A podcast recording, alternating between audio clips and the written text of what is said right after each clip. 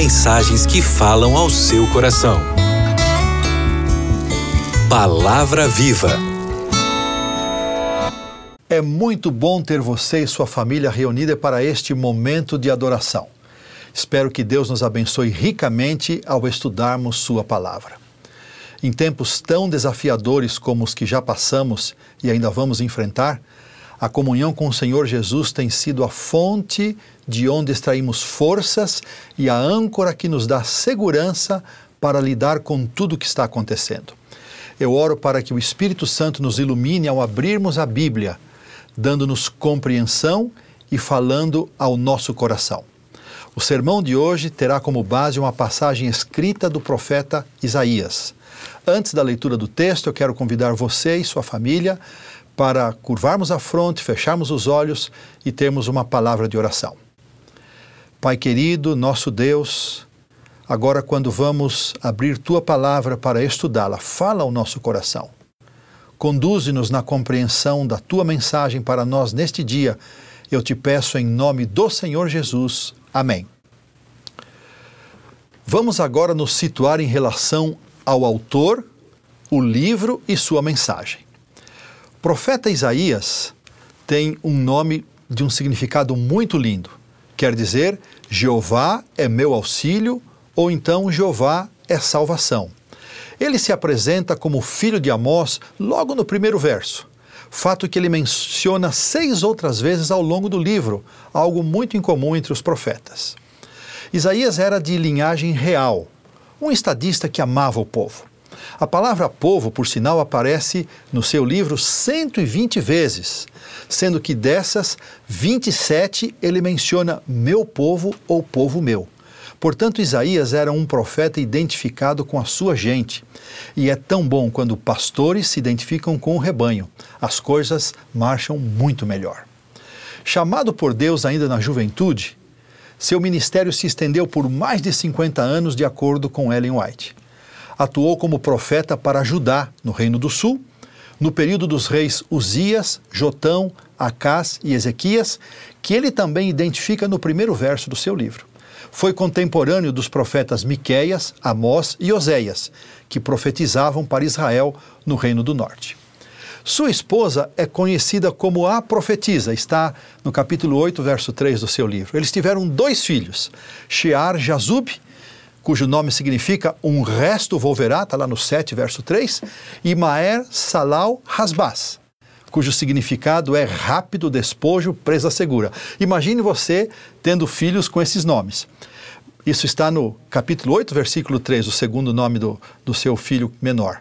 Esses nomes incomuns serviram de sinais e promessas das coisas que o Senhor desejava fazer por seu povo. Aqui vemos toda a família de Isaías envolvida no ministério. É tão bom quando a família trabalha unida para o Senhor, mas nem sempre é assim. Nós precisamos orar mais em favor das famílias e dos filhos. Esse é um grande desafio que temos. Nossas famílias estão sendo atacadas pelo inimigo como nunca antes. Que o Senhor tenha misericórdia de nós, das nossas famílias e dos nossos filhos. Ellen White declara também que Isaías foi um dos primeiros a cair nas mãos de Manassés. Tanto é que Isaías não menciona este rei no seu livro. Rei ímpio, idólatra e cruel, derramou muito sangue inocente em Jerusalém, como podemos ler em 2 Reis 21:16. Provavelmente as palavras de Hebreus 11:37, onde lemos e outros foram cerrados pelo meio, referem-se à maneira cruel como o profeta Isaías morreu. O livro do profeta Isaías é considerado a Bíblia em miniatura, pois tem 66 capítulos, como a Bíblia tem 66 livros. Seu livro está dividido em duas partes, sendo a primeira com os 39 capítulos iniciais e a segunda parte com 27 capítulos, da mesma forma que na Bíblia os 66 livros estão distribuídos em 39 livros no Velho Testamento e 27 no Novo. Isaías foi grandemente impactado pela visão da santidade de Deus, registrada no capítulo 6. Ele se refere ao Senhor como o Santo de Israel 25 vezes, ao passo que essa expressão ocorre apenas seis vezes no restante do Velho Testamento. A visão e compreensão da santidade de Deus deve impactar nossa vida, assim como a vida de Isaías foi impactada pela visão do trono de Deus. Precisamos reconhecer a nossa condição pecaminosa para experimentarmos uma verdadeira transformação. Isaías profetizou a respeito de Cristo de uma maneira singular. Na segunda parte do seu livro, dos capítulos 40 a 66, ele usou a palavra servo 22 vezes, atingindo o auge com a descrição do servo sofredor encontrada no capítulo 53. É uma exaltação à pessoa do Senhor Jesus. E não é assim que deveria ser na igreja e na vida pessoal? Mais de Cristo e menos de nós? Muito mais de Cristo e muito menos de mim até atingirmos o ideal de não vivermos mais eu, mas Cristo viver em nós, conforme Paulo escreveu aos Gálatas. Que Deus nos ajude nessa batalha terrível contra o eu. Isaías é citado no Novo Testamento mais de 90 vezes, inclusive por Jesus. Só o apóstolo Paulo o menciona em seus escritos e discursos 21 vezes, sendo cinco delas referências explícitas ao capítulo 53. Isaías desempenhou seu ministério durante o apogeu do reino da Assíria. Contemplou a derrota e cativeiro do reino do norte, Israel, no ano 722 a.C., sob Salmanaser, quando ainda Ezequias era rei em Jerusalém. Viu a Assíria subjugar todas as nações ao redor de Judá e pouco mais de 20 anos depois, enfrentou junto com o próprio Ezequias a ameaça e invasão de Senaqueribe no ano 701 a.C., registrada no capítulo 37 do seu livro, que resultou na miraculosa morte de 185 mil assírios, conforme lemos lá no capítulo 37, versos 36 e 37. Isaías é chamado com justiça de o profeta messiânico. Na verdade, ele foi mais que um profeta. Foi um grande evangelista. Sua mensagem mais importante é a palavra de salvação que anunciava a vinda do Messias, o servo de Deus, que morreria pelos pecadores e um dia voltaria à terra para estabelecer seu reino glorioso. É essa ênfase posta na redenção, no plano da salvação, que torna a mensagem de Isaías relevante para nós. Isaías é uma referência para os pregadores. Ele proferiu mensagens de reprovação, condenando os pecados do povo, dos líderes de Israel e das nações gentias. O profeta preveniu-os do juízo divino, mas intercalou suas palavras de exortação com convites para aceitação do perdão oferecido por um Deus amoroso. Quem não se lembra da promessa? Eu mesmo sou o que apago as tuas transgressões e dos teus pecados não me lembro capítulo 43, verso 25. Que preciosidade! Mais do que nunca, nossa mensagem de hoje não pode deixar de entregar que este tempo solene exige, mas precisa estar carregada de graça e esperança. É nesse contexto de reprovação e chamado que encontramos o texto de nossa reflexão, que se encontra no livro de Isaías, capítulo 21, versos 11 e 12, que eu vou ler nesta versão chamada Nova Versão Internacional, onde encontramos as seguintes palavras: Advertência contra Dumá. Gente de Seir me pergunta: Guarda, quanto ainda falta para acabar a noite? Guarda, quanto falta para acabar a noite? O guarda responde: Logo chega o dia, mas a noite também vem. Se vocês quiserem perguntar de novo, voltem e perguntem. Não posso deixar de fazer um registro aqui ao saudoso pastor Edgar de Oliveira, que foi pastor na igreja do IASP há muito tempo atrás. Ainda posso lembrar de sua voz grave, pausada, lendo esse, esse texto numa versão antiga da Almeida, onde ele dizia: Guarda o que houve de noite, guarda o que houve de noite. Foi a única vez que ouvi alguém pregar um sermão sobre esse, texto e jamais esqueci o quanto aquela mensagem me impactou. Sejamos, amigos e irmãos, gratos aos nossos líderes, pastores e membros voluntários, especialmente os nossos anciãos, que abençoaram e abençoam a igreja e a cada um de nós. Louvado seja Deus pela pregação de Sua palavra, que alimenta o rebanho semana após semana. Vamos fazer aqui um resgate histórico para nos lembrarmos algumas coisas sobre Edom, Esaú, habitantes de Seir, Edomitas. Esta mensagem de Isaías foi dirigida aos Edomitas, que eram descendentes de Esaú, conforme Gênesis 36, 9, e habitavam na terra de Seir, que ficava ao sudeste de Judá, além do Mar Morto. Eles subjugaram e exterminaram os Oreus, habitantes originais dessas terras, conforme lemos em Deuteronômio 2, 12.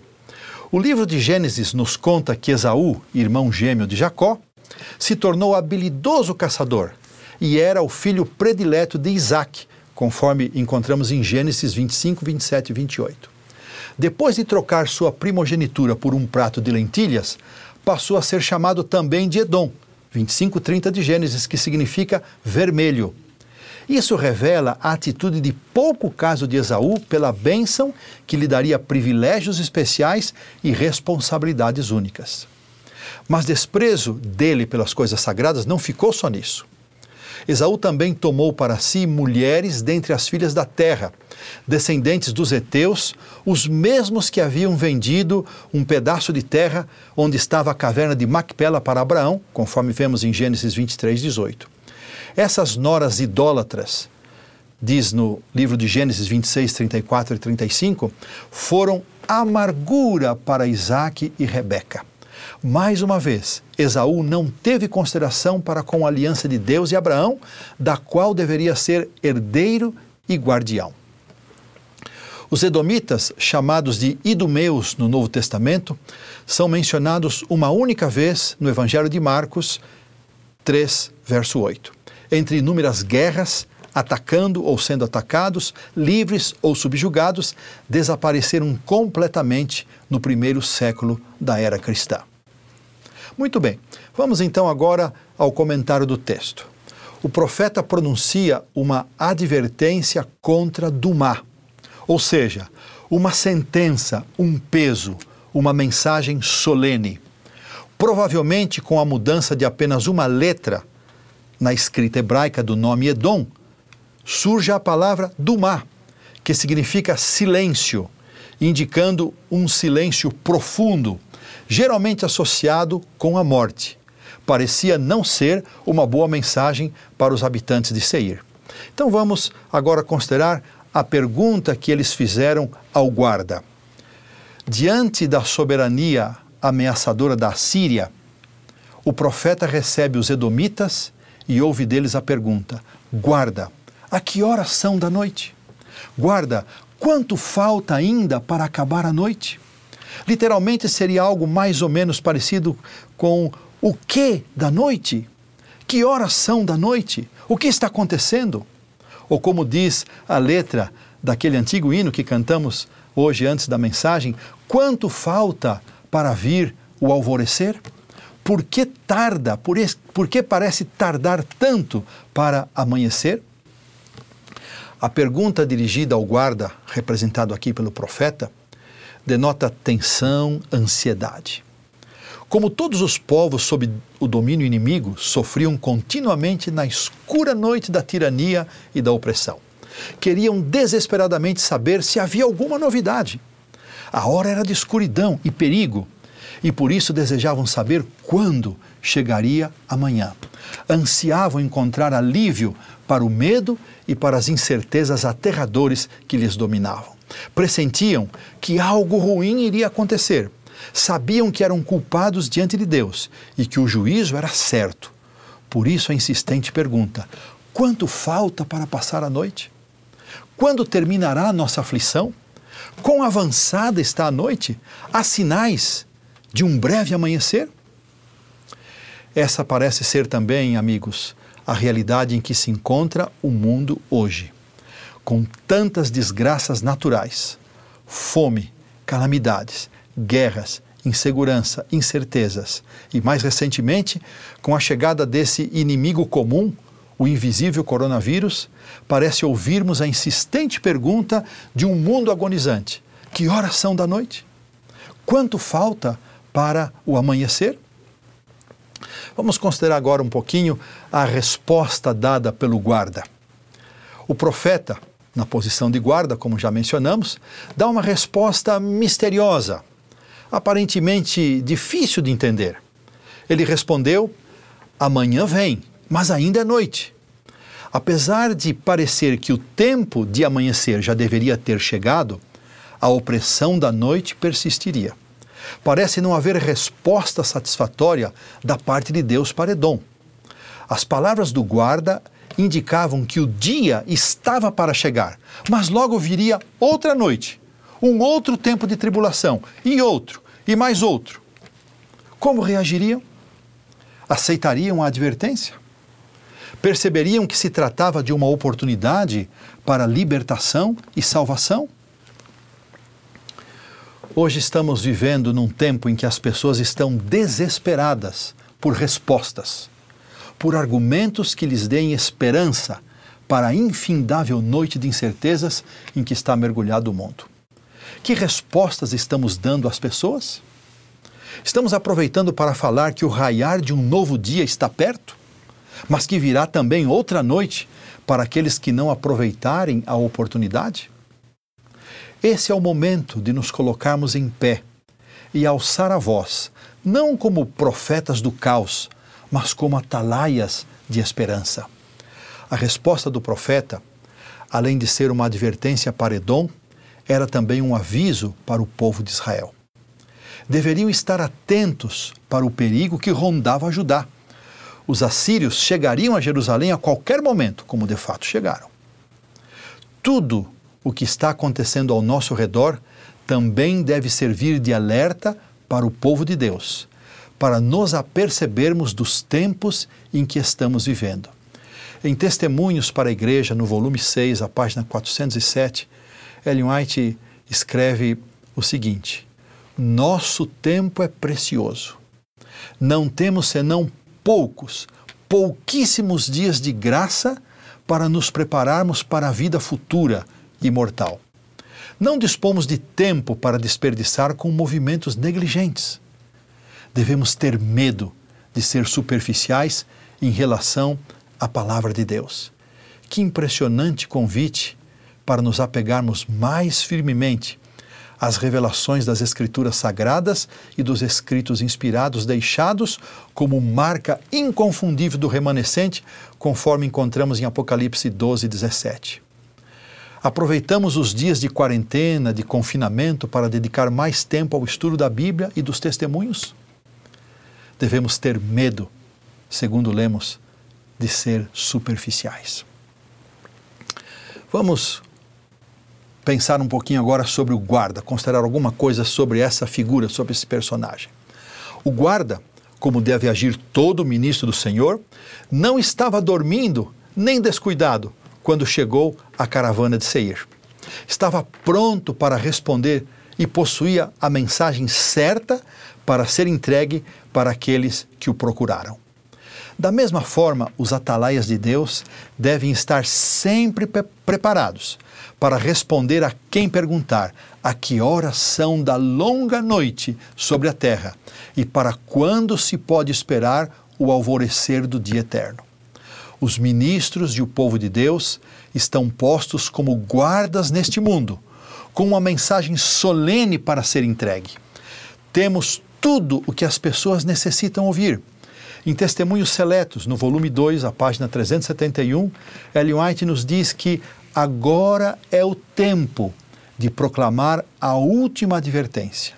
Uma virtude especial acompanha presentemente a proclamação desta mensagem. Mas por quanto tempo? Só um pouco de tempo ainda. Se houve jamais uma crise, essa crise é justamente agora. O apelo do apóstolo Paulo chega forte para nós, membros da igreja. Diz ele, na carta aos Romanos, capítulo 13: façam isso, compreendendo o tempo em que vivemos chegou a hora de vocês despertarem do sono, porque agora a nossa salvação está mais próxima do que quando cremos. A noite está acabando, o dia logo vem. Portanto, deixemos de lado as obras das trevas e revistamo-nos da armadura da luz. Capítulo 13 de Romanos, versos 11 e 12. Mais adiante, no verso 14, Paulo diz que já é tempo de nos revestirmos do Senhor Jesus Cristo. Porque já não é mais possível, irmãos, brincar de ser cristão. Não que houvesse um tempo em que isso fosse possível, mas me refiro a lidar com Jesus e com as coisas da igreja como lidamos com as brincadeiras infantis do esconde-esconde, vocês se lembram? Aos sábados, quando vamos à igreja, ele nos encontra, mas parece que passamos a maior parte do tempo escondidos, ocultos, nos esconderijos dos nossos próprios interesses. Vamos agora considerar o convite encontrado na resposta dada pelo profeta. A expressão, se quiserem perguntar de novo, voltem e perguntem, era um convite para os edomitas deixarem a idolatria e buscar ao Senhor. Era um apelo para que se convertessem. Mas eles recusaram a única saída que lhes podia dar esperança. Se quiserem perguntar de novo, voltem e perguntem, pois isso abriu uma porta de esperança para eles. Como a resposta não tinha sido definitiva, o guarda não fechou as portas. Eles poderiam voltar e perguntar outra vez. Mas o futuro desse povo foi marcado por sucessivas noites até a destruição final. Não reconheceram que a terra onde habitavam lhes havia sido dada por possessão pela bênção de Deus, segundo Josué 24:4. Quando Israel estava para entrar em Canaã, não reconheceram os milagres que o Deus verdadeiro havia efetuado para tirar seu povo do Egito e negaram passagem a Israel. Vibraram quando Judá foi levado cativo para a Babilônia, de acordo com Salmo 137, 7. Continuaram endurecendo o coração, seguindo no caminho da idolatria, caminho que haviam escolhido desde o casamento de Esaú com as mulheres idólatras cananeias. A promessa de que amanhã raiaria era certa mas eles nunca aproveitaram o dia de oportunidade, nunca se arrependeram. Vieram os assírios, depois os babilônios, os medopersas, gregos e por fim os romanos. Finalmente, a noite chegou para Edom, sem que raiasse um novo dia para eles. Deus ainda esperou mais de 700 anos por um arrependimento que nunca veio. Pouco depois do ano 70 de nossa era, foram completamente exterminados como fez o guarda, é necessário falar com clareza que em breve a longa noite de pecado vai chegar ao fim, sem deixar de apresentar que as misericórdias do Senhor se renovam a cada manhã. Irmãos, não nos esqueçamos que somos uma igreja profética, com uma origem profética, uma missão profética e um destino profético. Nossa mensagem não é popular, mas é distintiva, pois prega a fé e a esperança que anuncia a volta de Jesus. Breve, muito em breve, cada um terá de responder por suas escolhas, assim como aconteceu com os descendentes de Isaú. Mas graças a Deus que a porta da oportunidade ainda está aberta. Irmãos de minha querida igreja, precisamos anunciar a todos quantos nos seja possível que o coração de Deus ainda se comove. Foi por esse mundo que Jesus chorou em agonia. Por este mundo foi ele crucificado. Deus deu seu Filho unigênito para salvar pecadores e deseja que nos amemos uns aos outros, como ele nos amou, como prova da sua existência, como prova do seu amor por nós. Sua vontade é que todos os que têm conhecimento desta mensagem comunique isto aos seus semelhantes por palavra e exemplo. Que solene desafio! Todo estudante de história sabe que os aliados durante a Segunda Guerra Mundial prevaleceram e estabeleceram uma cabeça de ponte da qual partiram para retomar a Europa do domínio nazista. Entretanto, muitos, muitos meses de lutas e derramamento de sangue se seguiriam ao dia D, antes que a vitória final se tornasse realidade. As lutas dolorosas que se seguiram à grande vitória nas praias da Normandia custaram a vida de milhões de pessoas. houve mais bombardeios e devastação após o dia D do que ocorrera antes dele. Contudo, do dia D em diante, nunca houve dúvida alguma na mente de ninguém de que a vitória pertenceria aos aliados. Os inimigos sabiam que a guerra fora perdida no dia D e que era uma questão de tempo antes que todo o terceiro Reich ruísse. Os aliados lutaram e experimentaram numerosos reveses, sendo o mais horrendo deles a Batalha do Bug. Mas nunca perderam de vista o fato de que a vitória seria sua. Em seus momentos de maior abatimento, estavam cientes de que era apenas uma questão de tempo até que o inimigo tivesse de desistir. A batalha decisiva travada no dia D capacitava-os a esperar com uma esperança que transcende o anelo infundado, mesmo no meio da mais desesperada das condições. Eles sempre sabiam que o dia D, o dia V, perdão, dia da vitória chegaria. Kuhlman demonstra que nós cristãos precisamos reconhecer que também estamos vivendo entre o dia D e o dia V. O dia D de Deus foi há dois mil anos no Calvário. Ali, o Deus que havia invadido através de seu Filho Jesus Cristo a sua criação perdida, confrontou os poderes medonhos das trevas mais crucial da história cósmica. Quando aquela terrível sexta-feira terminou, parecia que as hostes demoníacas haviam triunfado e que o príncipe da glória, jazendo num sepulcro emprestado e fechado, estava derrotado. Mas isso foi na sexta-feira.